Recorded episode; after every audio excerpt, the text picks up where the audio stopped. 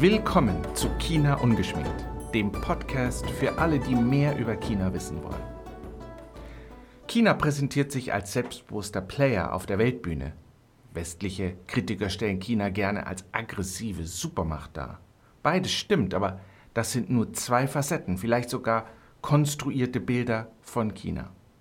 In Wirklichkeit hat China viele Gesichter, positive wie negative, junge wie alte, schöne und weniger schöne. Es gibt das Bild des Reichtums und der Armut, das der erfolgreichen Privatunternehmen und der ineffizienten Staatsunternehmen, der gut ausgebildeten Kader und der armen Wanderarbeiter, der Innovation und das der Korruption, das des Feminismus, der liberalen Jugend und viele, viele andere mehr. Diese Bilder und Gesichter alle zusammen machen China aus. Und sie machen es für uns so kompliziert, mit China umzugehen. Wir wollen mit euch einen Blick hinter die Kulissen werfen und China ungeschminkt kennenlernen. Denn nur wenn wir das ganze Bild kennen, können wir gut durchdachte Entscheidungen treffen und den richtigen Umgang mit China finden. Wir sind Klaus Mühlhahn, Anja Blanke und Julia Hess.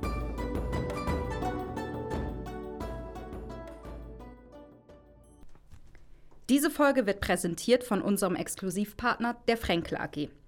Die Frenkel AG mit Sitz in Friedrichshafen ist ein mittelständisches Immobilienunternehmen, das lebenszyklusorientierte Wohnraumlösungen sowie hochwertigen nachhaltigen Gewerbebau realisiert. Eigene Objekte erstellen, verwalten und betreiben, das ist das Kerngeschäft der Frenkel AG. Sie steht für Tradition, Kontinuität, Verlässlichkeit, Vertrauen und Nachhaltigkeit. In dieser Folge sprechen Julia und ich über ein Thema, zu dem wir bereits vor gut einem Jahr schon eine Folge herausgebracht haben, nämlich über den chinesischen Immobilienmarkt. Seit der letzten Folge ist wahnsinnig viel passiert, deswegen geben wir euch heute einen Überblick über die jüngsten Entwicklungen. Seit unserer letzten Folge zu diesem Thema können wir einen stetigen Abwärtstrend beobachten. Im August dieses Jahres fielen die Preise für Häuser und Wohnungen in China im zwölften Monat in Folge. Wir versuchen den Ursachen dafür auf den Grund zu gehen.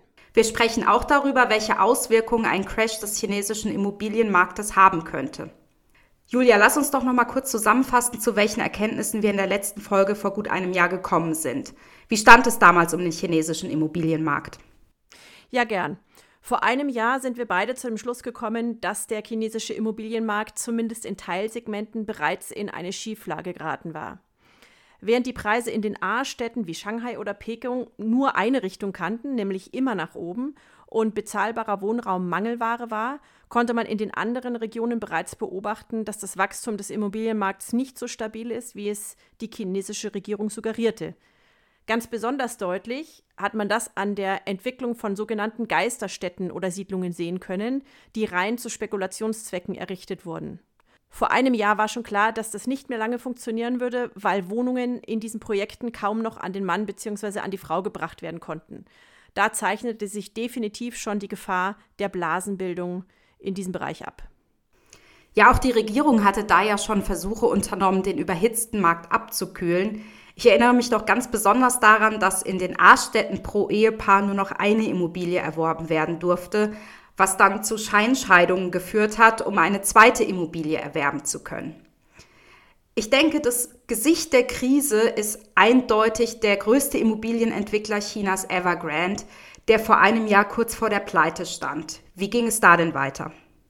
Ja, es hat sich ja damals schon äh, abgezeichnet, äh, dass Evergrande in Schwierigkeiten ist und das ist dann kurze Zeit später auch Wirklichkeit geworden.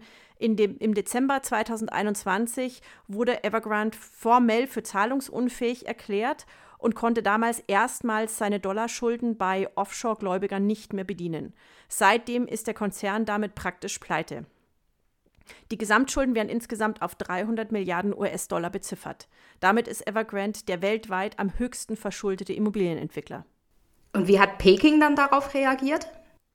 Ja, Chinas Zentralbankchef Yi Gang teilte noch im Dezember mit, dass die Risiken von Evergrande ein Marktvorgang seien, mit denen entsprechend den Grundsätzen des Marktes auch verfahren werde.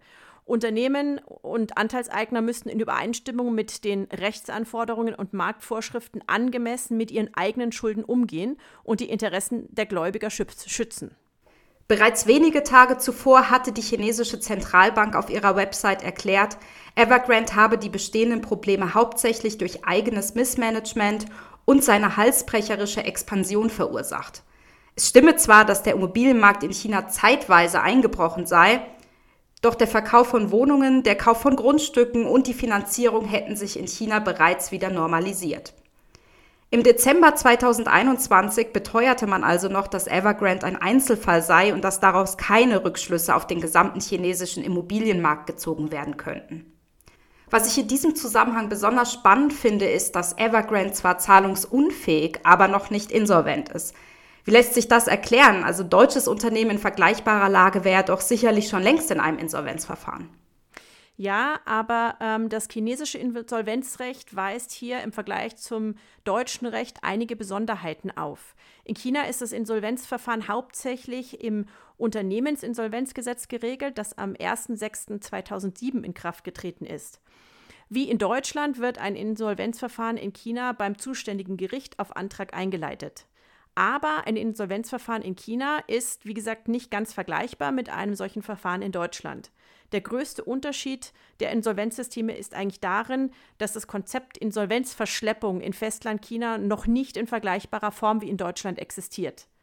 Das chinesische Unternehmensinsolvenzgesetz sieht keine feste Frist vor, bis wann ein Unternehmen einen Insolvenzantrag stellen muss. Mit anderen Worten, chinesische Unternehmen sind auch im Fall der Zahlungsunfähigkeit grundsätzlich nicht dazu gezwungen, Insolvenz anzumelden.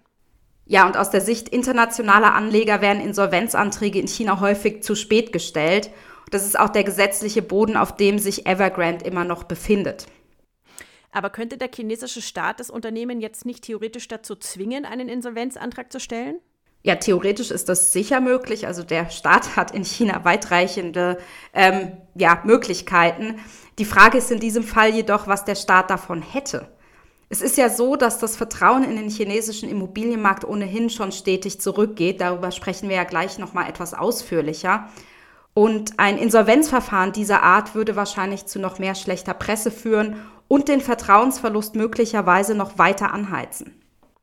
Aber wenn Evergrande nicht gezwungen ist, Insolvenz anzumelden, welche Möglichkeiten haben denn die internationalen Gläubiger dann überhaupt? Hier kommt eine weitere Besonderheit des chinesischen Insolvenzrechts zum Tragen. Es sieht für Gläubiger nämlich grundsätzlich die Möglichkeit vor, einen Fremdantrag zu stellen. Im Zweifelsfall kann man fällige Forderungen durch eine Zwangsvollstreckung eintreiben. Das heißt, wenn es Anhaltspunkte für eine Zahlungsunfähigkeit gibt, kann man auch als Gläubiger einen Insolvenzantrag gegen den Geschäftspartner stellen. Wenn das zuständige Gericht den Antrag zulässt, wird ein Insolvenzverwalter eingesetzt, der das Verfahren ordnungsgemäß bearbeitet – Grundsätzlich senkt das das Risiko, dass das Unternehmen einfach spurlos vom Markt verschwindet. Muss dazu eigentlich, man muss allerdings dazu sagen, ähm, dass solche Verfahren sehr aufwendig und langwierig sind und auch äh, durch einen lokalen Anwalt vor Ort begleitet werden muss, der alle Anträge in chinesischer Sprache stellt. Ja, der Gläubiger kann dann beispielsweise einen Bericht zum Vermögensstatus und zur Höhe der Insolvenzmasse anfordern den Bericht des Insolvenzverwalters einsehen und sogar Einblick in operative betriebliche Informationen des chinesischen Schuldners nehmen, sofern diese für die Beteiligung am Verfahren nötig sind. In jedem Fall sollte der Gläubiger prüfen, ob seine Forderungen womöglich von einem Bürgen garantiert wurden. Das erweitert den Spielraum ein bisschen. Es gibt nämlich im chinesischen Recht eine weitere Besonderheit für den Fall, dass neben den insolventen Geschäftspartnern ein weiteres chinesisches Unternehmen für die Verbindlichkeiten des Schuldners bürgt. Häufig ist es beispielsweise bei Mutter- oder Tochtergesellschaften innerhalb eines Konzerns der Fall. Geht der Bürger in die Insolvenz, dann kann der Gläubiger seine Forderungen auch in voller Höhe zur Insolvenztabelle des insolventen Bürgen anmelden. Selbst dann, wenn er noch gar nicht versucht hat, das Geld beim eigentlichen Schuldner einzutreiben. Der erste offizielle Abwicklungsantrag gegen Evergrande ist Ende Juni beim obersten Gerichtshof von Hongkong eingegangen. Ein in Samoa ansässiges Unternehmen namens Topshine Global Limited hat Klage eingereicht, weil Evergrande einer finanziellen Verpflichtung in Höhe von umgerechnet 110 Millionen US-Dollar nicht nachgekommen ist. In der kurz darauf veröffentlichten Börsenmitteilung teilte das Evergrande Management mit, es werde energisch gegen den Antrag vorgehen und rechne nicht damit, dass dieser sich auf die Umstrukturierungspläne oder den Zeitplan auswirken werde.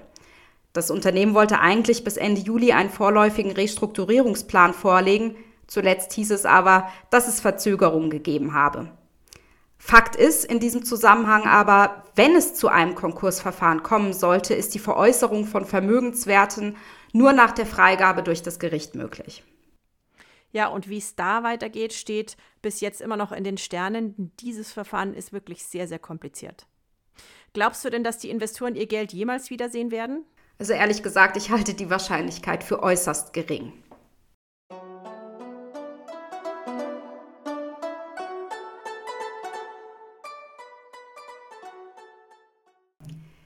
Welche Entwicklungen haben sich nach der formellen Zahlungsunfähigkeit für Evergrande nun noch ergeben? Anfang März 2022 wurde der Handel mit Aktien von Evergrande und zwei seiner Einheiten an der Hongkonger Börse abrupt eingestellt. Das Unternehmen teilte mit, dass es seine Jahresergebnisse aufgrund einer umfassenden Umstrukturierung nicht vor Ablauf der Frist Ende März veröffentlichen würde. Die Ergebnisse wurden immer noch nicht veröffentlicht und ob, obwohl Evergrande erklärt hat, die Umstrukturierung verlaufe planmäßig, hat das natürlich weitere Fragen und Bedenken hinsichtlich des wahren Umfangs der Schulden des Unternehmens aufgeworfen. Mit den inländischen Gläubigern versuchte das Unternehmen zuletzt immer wieder Zahlungsaufschübe zu vereinbaren, um eine technische Insolvenz zu verhindern. Heimische Anleiheinvestoren lehnten im Juli einen Zahlungsaufschub für einen umgerechnet fast 700 Millionen Dollar schweren Schuldentitel ab. Die Hengda Real Estate Group, das Kernunternehmen der Evergrande Immobiliensparte, sei mit den Anleihehaltern im Gespräch, um so bald wie möglich eine akzeptable Lösung für den Bond zu finden, wie die Gesellschaft mitteilte. Der Bond mit einem Coupon über 6,98 Prozent wurde Anfang 2020 über die Börse Shenzhen emittiert. Die Gläubiger verweigerten nun den Vorschlag einer weiteren Verschiebung des Rückzahlungsdatums auf den 8. Januar 2023 die Zustimmung. Das heißt, es ist sehr wahrscheinlich, dass es in naher Zukunft weitere Versuche von Gläubigern geben wird, ein Insolvenzverfahren zu eröffnen. Ebenfalls im Juli sind nach einer Untersuchung der Dienstleistungssparte dieses Unternehmens auch der Vorstandschef und der Finanzvorstand zurückgetreten. Eine vorläufige Ermittlung hatte vorher ergeben, dass CEO Xia Haiyun und CFO Pan Darung an der Umleitung von Krediten beteiligt waren. Und äh, demnach hätten sie 13,4 Milliarden Yuan, also ungefähr 1,99 Milliarden Dollar, die der Sparte Evergrande Property Services gehörten, als Kreditgarantien verwendet. Die Manager hätten die Kredite über Dritte an die Evergrande Group zurückübertragen und für allgemeine Geschäftstätigkeiten verwendet. Die Garantien seien allerdings von Banken beschlagnahmt worden, was wiederum die Liquidität der Evergrande-Tochter gefährdet habe.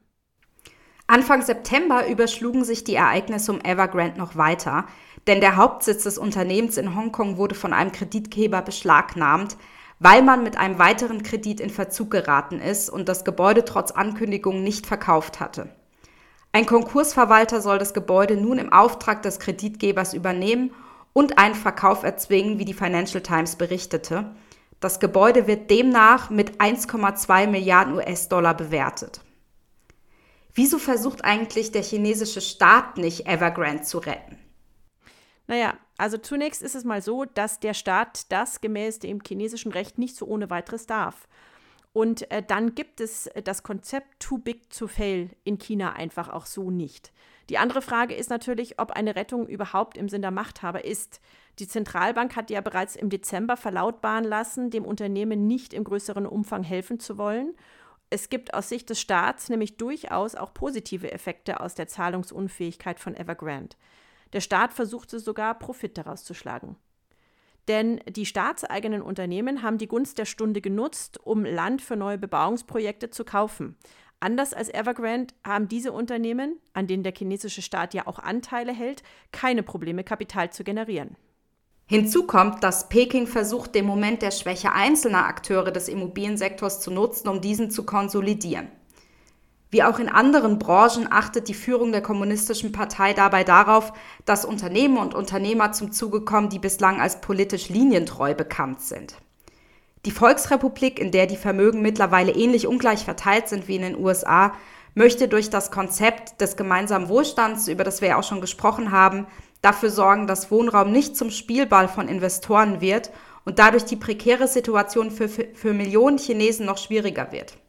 Grundsätzlich hat sich die Situation seit den 1990er Jahren so entwickelt, dass die rasante wirtschaftliche Entwicklung und Urbanisierung gepaart mit einem expandierenden Finanzsektor das Interesse nationaler und teilweise auch internationaler Anleger am chinesischen Immobilienmarkt geweckt haben.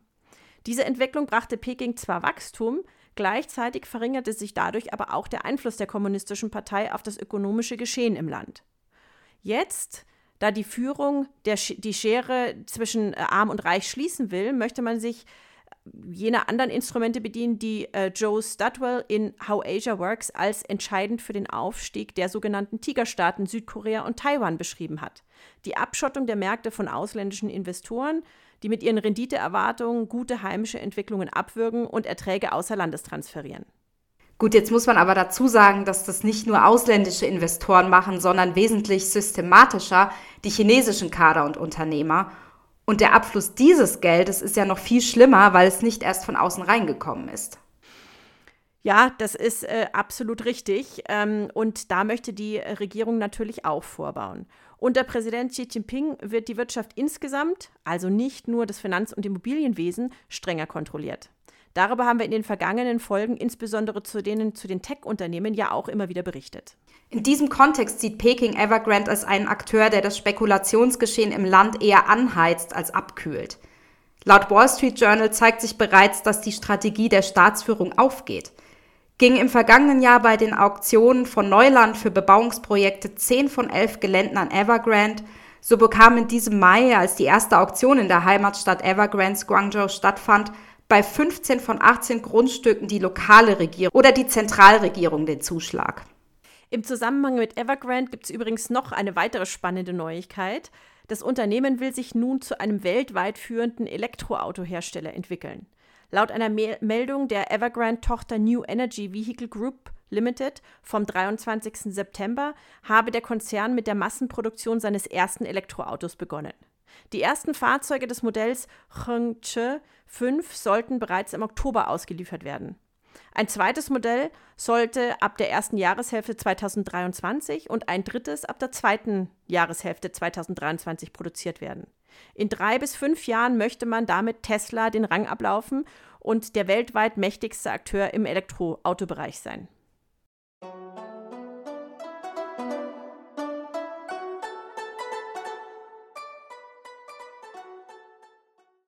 Nun ist Evergrande ja nicht der Einzelfall, als den ihn die chinesische Regierung versuchte darzustellen.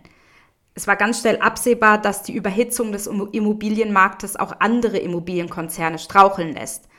Was sagt das eigentlich insgesamt über den Zustand der Immobilienbranche aus? Ja, du hast recht, Evergrande war nur eines von vielen Unternehmen und äh, auch keineswegs der einzige private Akteur, der seine Verbindlichkeiten nicht mehr bedienen kann. Das ist ein Zeichen dafür, dass es eine sehr systematische Überhitzung gibt, äh, der ein viel tiefgreifenderes Problem zugrunde liegt. Vermeintliche Experten sagen in Interviews in den chinesischen Staatme Staatsmedien immer wieder, dass in einer aufstrebenden Mittelklasse-Gesellschaft wie China die Nachfrage nach neuem, modernem Wohnraum auch in den kommenden Jahren konstant hoch bleiben wird. Ich äh, glaube aber, dass diese Annahme nicht richtig ist. Wir haben ja bereits in der letzten Immobilienfolge darüber gesprochen, dass sich viele Chinesinnen und Chinesen teuren Wohnraum in den A-Städten nach wie vor nicht leisten können. Und äh, das sture Festhalten an der Null-Covid-Politik hat nicht gerade zu einem steigenden Wohlstand beigetragen.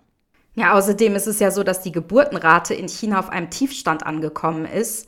Nach Schätzungen der Vereinten Nationen beginnt die Bevölkerung der Volksrepublik bereits zur Mitte dieses Jahrzehnts zu schrumpfen.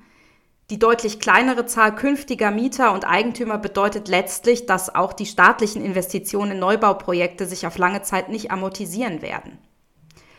Der Markt ist insgesamt einfach völlig überhitzt. Also das wurde besonders in den letzten Monaten sehr, sehr deutlich. Genau, und äh, wir sehen natürlich, wie in äh, allen Immobilienmärkten, dass es sicher Bereiche gibt, äh, wo es auch noch äh, eine weitere äh, Anfeuerung gibt, äh, eben in den A-Städten. Und aber dann gibt es wieder Regionen, wo ähm, das Ganze wesentlich schlechter läuft.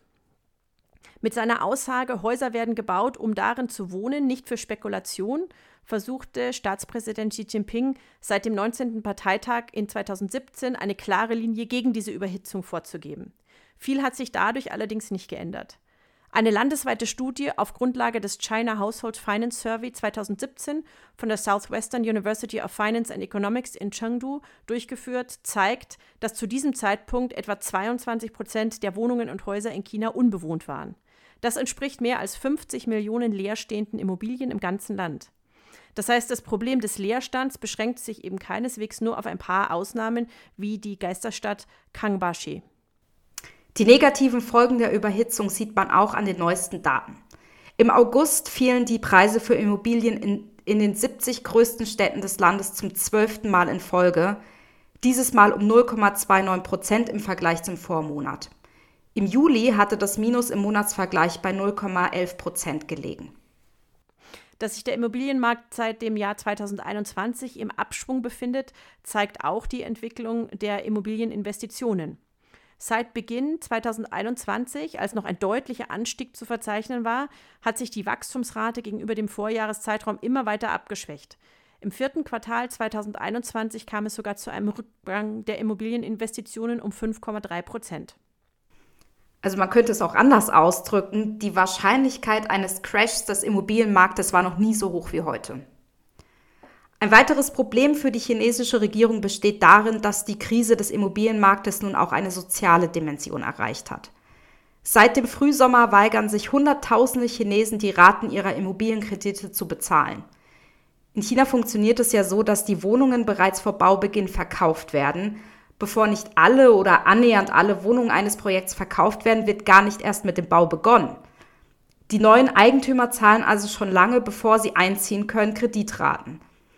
In der Krise haben viele Projektentwickler den Baubeginn vieler Projekte immer wieder verschoben und einige Projekte nicht fertiggestellt. Die Eigentümer sind völlig zu Recht wütend und haben teilweise ihre Zahlungen eingestellt. Bloomberg schreibt, die Zahlungsverweigerung sei der effizienteste Protest, den das Land jemals gesehen hat. Die geprellten Anleger seien für die Parteiführung gefährlichere Dissidenten als politische Abweichler. Auch deshalb kündigte die Regierung im Juli die Errichtung eines 11,8 Milliarden Dollar schweren Rettungsfonds für die Anleger an, nachdem sie zunächst versucht hatte, den Protest mit Repression zu unterdrücken. Als mehrere Banken in Schieflage gerieten und ihre Kunden wegen technischer Wartungsarbeiten wochenlang den Zugriff auf ihre Konten verweigerten, taten sich die Kunden im Internet zusammen und wollten die Banker zur Rede stellen. Doch die Behörden unterbanden die Reise zum Protestmarsch, indem sie den digitalen Gesundheitsstatus der Protestler auf Corona positiv stellten und die wütenden Anleger in die Quarantäne zwangen. Das zeigt auch die tiefe Vertrauenskrise der Anleger, äh, die die Negativspirale noch weiter beschleunigen könnte. Also ich finde ja, hier zeigt sich auch, dass die Regierung komplett hilflos darauf reagiert.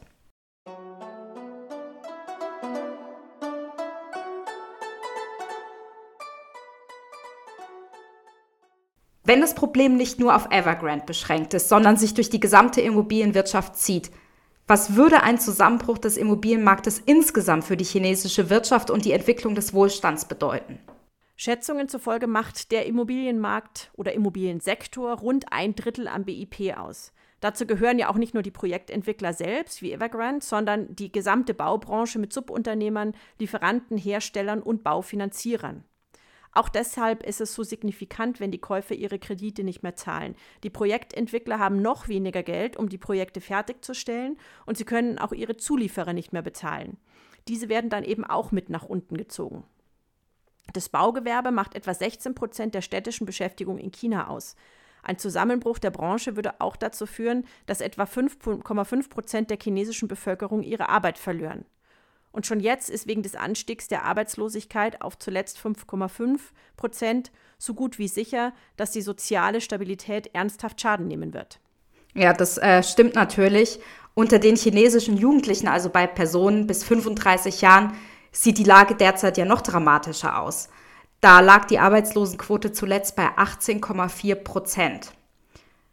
Dies wird auch nicht dazu beitragen, das Wohlstandsgefälle zu verringern.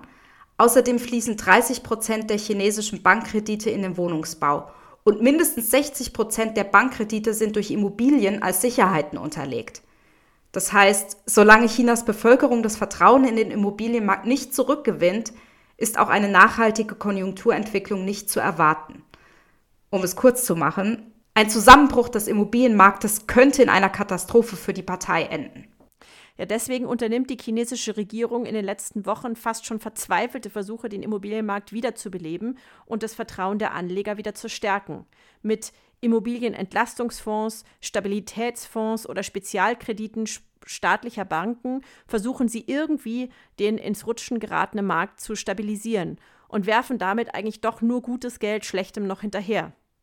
Aufhorchen lässt unlängst zudem die Meldung, dass alle Städte außer den Metropolen Peking, Shanghai, Guangzhou und Shenzhen sämtliche zuvor getroffenen Maßnahmen zur Abkühlung des Marktes wieder aufheben dürfen. Das heißt also, es gibt grundsätzlich keine Beschränkung mehr, was die Anzahl des Kaufs von Eigentumswohnungen betrifft. Nein, jetzt ist es genau das Gegenteil. Abgesehen von den A-Städten wie Peking und Shanghai, hier ist die Lage ja eben, wie oben schon beschrieben, eine andere, gilt, die Leute sollen kaufen, kaufen, kaufen. In diesem Zusammenhang tauchte im August ein recht skurril anmutendes Video auf, das den Parteisekretär des Sherman District in der Provinz Hunan namens Deng Bibo zeigt, der in seiner Eröffnungsrede einer Immobilienmesse dazu aufrief, dass Parteikader beim Thema Immobilien mit gutem Beispiel vorangehen müssten und so viele Häuser wie möglich kaufen sollten. Wortwörtlich sagte er, wenn ihr bereits ein Objekt erworben habt, kauft ein zweites. Wenn ihr bereits zwei Objekte erworben habt, kauft ein drittes. Wenn ihr bereits drei Objekte erworben habt, kauft ein viertes. Ja, diese Rede ging sehr schnell viral und löste heftige Kontroversen in den sozialen Netzwerken aus. Einige Netizens merkten kritisch an, dass er über den Immobilienkauf spricht wie über den Kauf von Gemüse. Dies gehe an der Lebenswirklichkeit vieler Chinesinnen und Chinesen vorbei, denn der Shinmen District ist eine Gegend, in der der Wohlstand nicht gerade hoch ist ich weiß noch, damals, als wir das gesehen haben, haben wir darüber diskutiert, ähm, ob das Video überhaupt authentisch ist, weil wir es so skurril fanden. Und äh, wir waren uns da nicht sicher, ob da was komisch aus dem Zusammenhang gerissen war und wie wir das bewerten sollen. Ja, scheint aber so, dass es tatsächlich äh, äh, wahr war und auch äh, so passiert ist, denn am 24. September berichtete Sina Weibo, dass Deng Bibo aufgrund der ja, von ihm ausgelösten Kontroversen seinen Posten als Parteisekretär verloren habe. Das ist durchaus auch verständlich, denn äh, das Leak dieses Videos dürfte nicht gerade dazu beigetragen haben, das Vertrauen in den Immobilienmarkt zu stärken. Ihr könnt euch gerne selbst mal einen Eindruck machen. Wir stellen euch den Link zum Video in die Show Notes. Ja, das wird auch durch die zahlreichen anderen Maßnahmen der vergangenen Monate deutlich, durch die der Markt eben wiederbelebt werden soll. Zum Beispiel gibt es nun eine Reihe von Modellen zur Wohnbauförderung. Und in einigen Gebieten wie in Liangshan in der Provinz Sichuan können Bauern für die Aus Anzahlung einer Eigentumswohnung sogar landwirtschaftliche Produkte verwenden. Zuletzt wurde in den Städten Ningbo, Qingdao, Suzhou, Jinan und Zhengzhou die Hukou-Registrierung für den Kauf einer Immobilie aufgeweicht. Hukou ist ja dieses Haushaltssystem und jeder Chinese in, muss in seinem Heimatort im Hukou registriert sein. Bis dato waren in der Regel nur Bürger der entsprechenden Stadt berechtigt, dort Immobilien zu erwerben, also zum Beispiel die Shanghaier Bürger in Shanghai und die Pekinger Bürger in Peking. Auch dieses Beispiel zeigt sehr deutlich, dass die Partei mehr als nervös ist. Besonders problematisch ist auch, dass die hohen Immobilienpreise mit einer zunehmenden Verschuldung und immer höheren Hypothekenkrediten einhergingen. In den letzten 15 Jahren sind die Schulden der privaten Haushalte stark angestiegen. Bis zum Jahr 1996 waren die Hypothekenverbindlichkeiten der privaten Haushalte gleich null. Es gab damals noch keinen Markt für diese Hypothekenkredite. Seitdem wuchsen diese Verbindlichkeiten stetig Stück für Stück an. Zwischen 2005 und 2021 stiegen die Hypothekenverbindlichkeiten der chinesischen Haushalte um mehr als das 20-fache von 1.856 Milliarden Yuan im Jahr 2005 auf 43.278 Milliarden Yuan, das sind ungefähr 6.000 Milliarden Euro an. Ob es gelingen wird, das Vertrauen wieder aufzubauen, halte ich jedoch für mehr als fraglich. Vor zwei Jahren begann die im Grundsatz richtige Politik, den überhitzten Markt abzukühlen und die Praxis vieler Firmen zu beenden, mit Schulden immer neue Wohnungen zu bauen. Dies wuchs sich jedoch zu einer Vielzahl ungestüm veröffentlichter und schlecht kommunizierter Maßnahmen aus. Es ist wie bei vielen anderen Themen derzeit auch. Chinas Bevölkerung traut ihrer Führung nicht, auch weil ihr der Zugang zu unabhängigen Informationen fehlt, und das ist ihnen durchaus bewusst. Die gesamten Verbindlichkeiten der privaten Haushalte nahmen in der gleichen Zeitperiode nur um rund das Elffache zu. Wir sehen also, dass die Immobilienkredite ein großer Treiber der steigenden Verschuldung der privaten Haushalte in China waren. Neueste Daten zeigen, dass die Leverage-Ratio der privaten Haushalte, also das Verhältnis der Haushaltsschulden zum verfügbaren Einkommen, von rund 45 Prozent im Jahr 2007 auf knapp 129 Prozent im Jahr 2019 stark angestiegen sind. Damit erreichte sie fast den Höchstwert von 130,88 Prozent in den USA vor der Subprime-Hypothekenkrise. Was unsere Hörerinnen und Hörer sicherlich am meisten interessieren wird, ist ja die Frage, was würde ein Zusammenbruch des chinesischen Immobilienmarktes für uns bedeuten? Wenn der chinesische Immobilienmarkt zusammenbricht, wird China eine ausgewachsene Finanzkrise erleben, die äh, die Stabilität des Systems sicher untergraben und eben auch schwerwirkende Folgen für die Weltwirtschaft haben könnte. Einige Analysten vergleichen die Immobilienkrise in China mit der Lehman Brothers Pleite und der Finanzkrise in den USA. Wenn neben der Evergrande Group nach und nach andere große Immobilienunternehmen Chinas bankrott gingen, dann könnte das schon auch zu Unruhe an den Börsen führen, die dann auf globale Finanzmärkte überspringen könnte. Obwohl die Situation nicht komplett auszuschließen ist, dürften ausländische Unternehmen und die globalen Börsen von der Immobilienkrise in China aber weniger betroffen sein als durch den Lehman Brothers Konkurs. Das liegt unter anderem auch daran, dass der chinesische Immobilienmarkt relativ verschlossen ist. Insgesamt haben ausländische Unternehmen wenig in den chinesischen Immobilienmarkt investiert. Die Credit Suisse war einer der größten internationalen Akteure, die für Evergrande Anleihe in Emissionen arrangiert hatte. Die Credit Suisse war einer der größten internationalen Akteure, die für Evergrande Anleihenemissionen arrangiert hatte. Das Ausmaß der Investitionen der Credit Suisse Anleihefonds in Evergrande soll sich aber im Rahmen gehalten haben. Ja, es e-, existieren allerdings Gefahren für die Weltwirtschaft über die realwirtschaftlichen Verflechtungen. Wie gesagt, macht der chinesische Immobilienmarkt bis zu rund 30 Prozent der wirtschaftlichen Leistung Chinas aus. Wenn der chinesische Immobilienmarkt kollabieren würde, dürfte das chinesische Wirtschaftswachstum erheblich sinken. Länder mit starken Handelsverflechtungen mit China könnten dadurch deutlich negativ beeinflusst werden. Und da China zum sechsten Mal in Folge der größte Handelspartner Deutschlands ist, könnten die Konsequenzen auch für die deutsche Wirtschaft drastisch sein. Ja, und die führenden Wirtschaftsinstitute haben aufgrund der Evergrande-Krise ihre Prognose des chinesischen Wirtschaftswachstums, natürlich nicht nur, aber auch deswegen, bereits vor einigen Monaten nach unten korrigiert. Der IMF hat im Januar 2022 die Wirtschaftswachstumsprognose Chinas von 5,6 Prozent auf 4,8 Prozent im Vergleich zur Oktoberprognose des letzten Jahres gesenkt. Als Gründe dafür wurden an erster Stelle die Immobilienkrise genannt, aber auch natürlich die strengen Auflagen während örtlicher Corona-Lockdowns und eine geringere Kauflust der Verbraucher, was allerdings natürlich ebenfalls mit den Sorgen um den Immobilienmarkt zusammenhängen dürfte. Aufgrund des Ukraine-Kriegs und der strengen Null-Covid-Politik gibt die vor kurzem veröffentlichte IMF-Prognose in diesem Jahr für China eine Wachstumsrate von nur noch 4,4 Prozent an. Vor wenigen Tagen veröffentlichte die Asian Development Bank sogar noch schlechtere Prognosen. Demnach wird die asiatische Wirtschaft 2022 insgesamt um 4,3 Prozent wachsen, die chinesische dagegen nur um 3,3 Prozent. Die Wachstumsprognose für Asien in 2023 liegt bei 4,9 Prozent, für China bei 4,5 Prozent.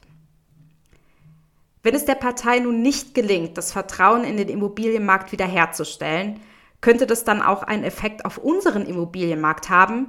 Immerhin gibt es trotz der wirtschaftlichen Probleme durch die Null-Covid-Politik nach wie vor genügend reiche Chinesinnen und Chinesen, die ihr Geld sinnvoll anlegen wollen.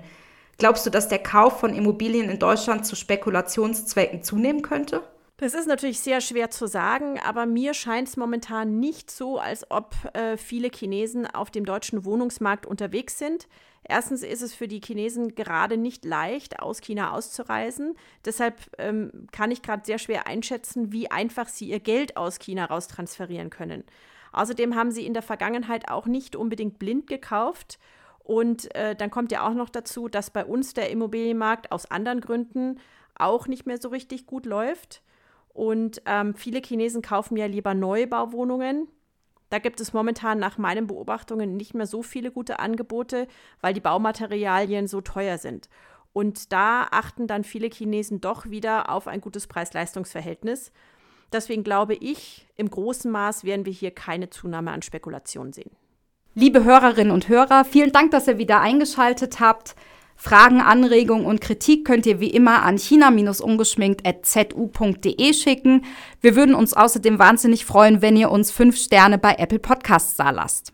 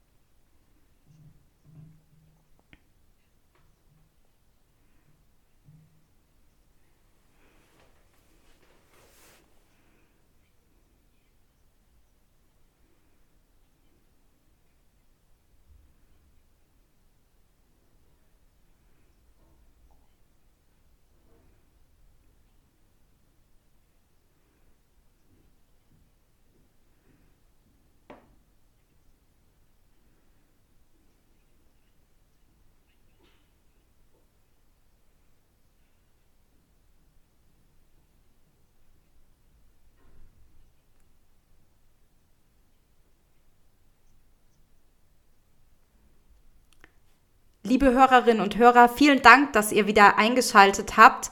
Fragen, Anregungen und Kritik könnt ihr uns wie immer an china-ungeschminkt.zu.de schicken.